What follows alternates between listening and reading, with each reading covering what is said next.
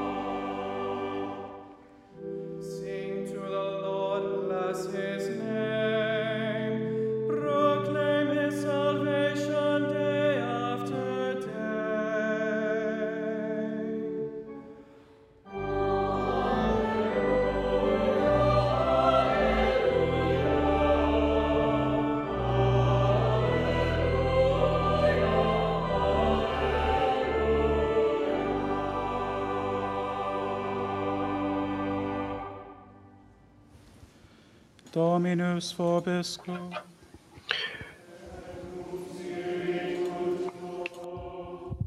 Sancti Evangelii secundum.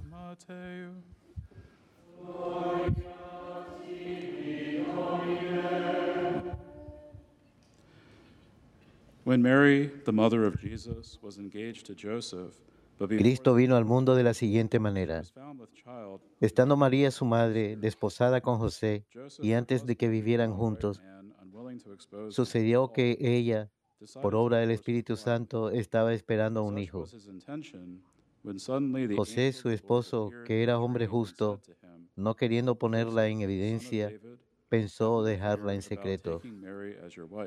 Mientras pensaba en estas cosas, un ángel del Señor le dijo en sueños, José, hijo de David, no dudes en recibir en tu sins." casa a María, tu esposa, porque ella ha concebido por obra del Espíritu "The Santo, dará a luz un hijo, y tú le pondrás el nombre de Jesús, porque él salvará a su pueblo de sus pecados.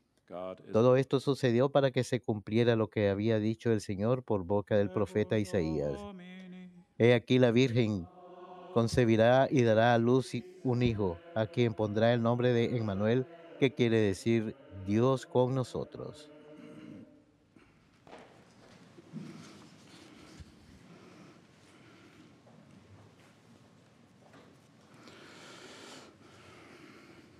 There was a movie released in 1996 Hubo una película que salió en 1996 llamada El Crisol, basada en la obra de teatro del mismo nombre de Arthur Miller de 1953.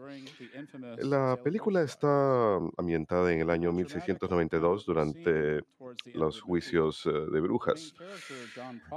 En una escena dramática, el actor principal, eh, Daniel Day-Lewis, que interpreta a John Proctor, el personaje se ve obligado a firmar una declaración de que practica la brujería, a pesar de que era una mentira, pero era para que fuera salvado. Al comienzo John firma el documento, pero luego se niega a entregárselo al juez. y apela al juez diciendo que su confesión y arrepentimiento deben ser suficientes y que no debe ser necesario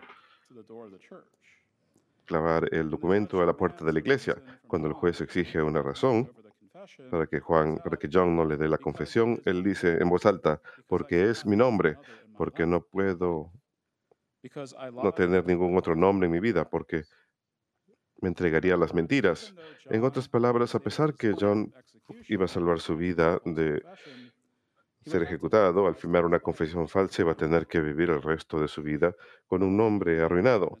No solamente iba a ser conocido como brujo, sino que también hubiera salvado su propia vida al mentir, mientras que otros están siendo ejecutados al negarse a confesar algo que no, que no cometieron. Así que su nombre hubiera quedado pisoteado. Y esta escena de esta película ayuda a ilustrar la importancia de un nombre. Hoy la iglesia celebra la fiesta del Santo Nombre de Jesús, una fiesta especialmente querida para los franciscanos.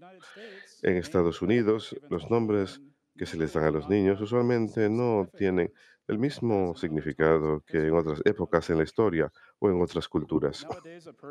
Hoy en día a una persona a menudo le dan un nombre sencillamente porque es la preferencia de los padres o el nombre que le gusta a los padres. Sin embargo, en épocas antiguas, y en especial en las escrituras, el nombre de una persona significaba su dignidad, su identidad, su personalidad, algún evento en particular o incluso una misión. El nombre Abraham, cuyo nombre significa Padre exaltado, es cambiado a Abraham, que significa Padre de muchas naciones. Esto refleja la promesa de alianza que el Señor hace con él, que su descendencia será tan numerosa como las estrellas en el firmamento o las, ah, arenas en la costa. El nombre de su hijo es Isaac, que significa él ríe. Esto es un recordatorio para Abraham y Sara de que habían reído cuando escucharon la promesa de Dios de que les iba a dar un hijo en su ancianidad. El nombre Jesús proviene de la versión griega del nombre hebreo Yeshua, que significa Yahvé salva. Y puesto que Jesús es el Hijo de Dios encarnado, su nombre perfectamente representa su misión. No hay ningún otro nombre más santo que el nombre de Jesús. Su nombre es el más santo. Y el santo, o la santa, Santa Bernardina de Siena, predicó elocuentemente acerca del nombre de Jesús. En una de sus obras dice, glorioso nombre, gracioso nombre, nombre de amor y poder. A través de ti los pecados son perdonados, a través de ti los enemigos son derrotados, a través de ti los enfermos quedan sanados de sus enfermedades, a través de ti los que sufren tribulaciones se fortalecen y se alegran. Tú llevas honor a los que creen, enseñas a aquellos que predican, das fortaleza a los que trabajan, sostienes a los agobiados. Nuestro amor por ti es fuerte. Las almas de aquellos que te contemplan se llenan y se rebasan, y todos los bendecidos en el cielo están llenos con tu gloria. Dulce Jesús, concede que con ellos también nosotros reinemos a través de tu santísimo nombre. con razón, como cristianos, sostenemos el nombre de Jesús con tanta reverencia y respeto. El nombre de Jesús no es una mera palabra como cualquier otra palabra. Es una palabra que lleva un gran poder y sin, representa a nuestro glorioso Señor y Salvador. Ese nombre siempre debe ser tenido en la mayor estima y amor, en especial como el nombre de Dios. como lo era entre los israelitas de la antigüedad. Nunca debe haber nada malo asociado con el nombre de Jesús. Cuando se habla el nombre de Jesús, no debe llevar a sentimientos de ansiedad o maledicencia, sino más bien debe inspirar sentimientos de amor, reverencia y paz. Y es por este motivo que el segundo mandamiento del Decálogo es tan importante. No tomamos el nombre de Dios o de Jesús en vano, porque estos nombres son tan santos y desean nuestro mayor respeto. Como el, The nom- Crucible como el nombre de John Proctor en la película El Crisol representa a la persona y su reputación, el nombre de Jesús también significa a la persona, representa a la persona que ha venido a salvar a su pueblo de sus pecados.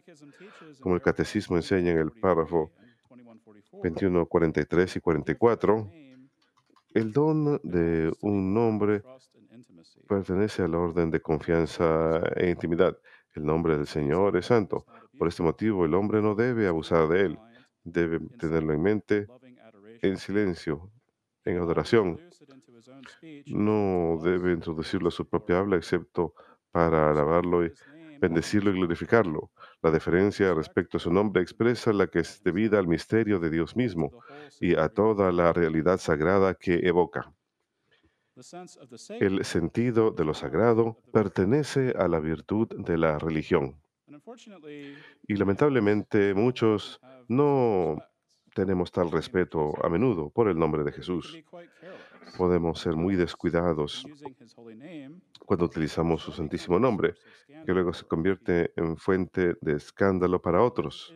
Y mientras que es irrespetuoso usar el nombre de Dios o el nombre de Jesús como maldición y debemos dejar de, ser, de serlo si hemos adquirido esa costumbre, hay peores maneras que podemos abusar el nombre de Dios.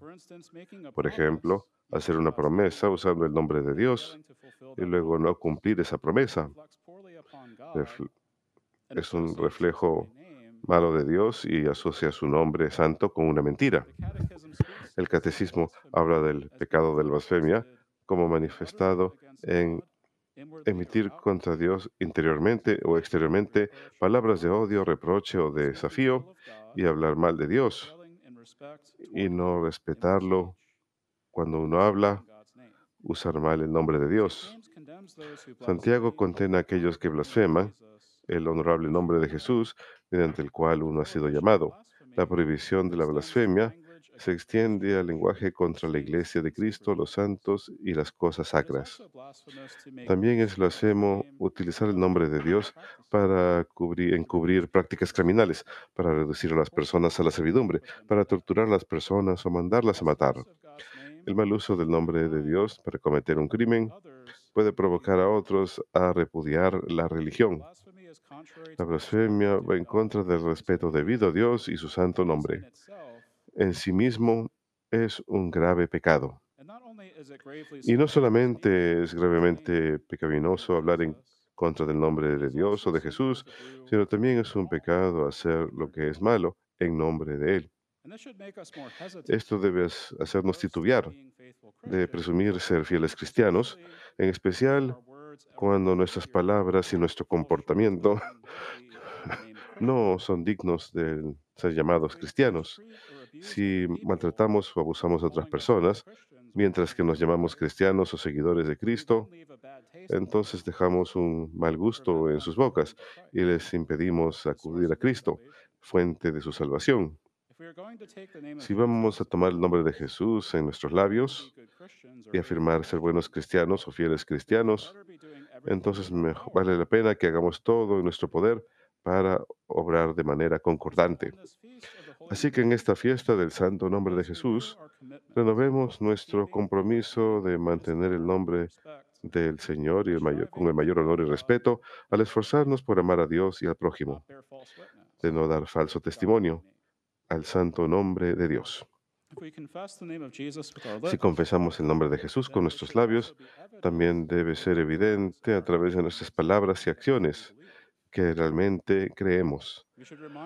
Debemos recordarnos todos los días de la santidad de su nombre y deleitarnos en Él, como San Francisco de "When someone Asís, cuando a veces emitía el nombre de Jesús, solía lamerse los labios como si hubiese probado algo dulce. Así pues, al conservar la santidad del nombre de Jesús en nuestras mentes y corazones, podemos proclamar de manera más eficaz el poder de su nombre ante el mundo y vencer las obras del maligno.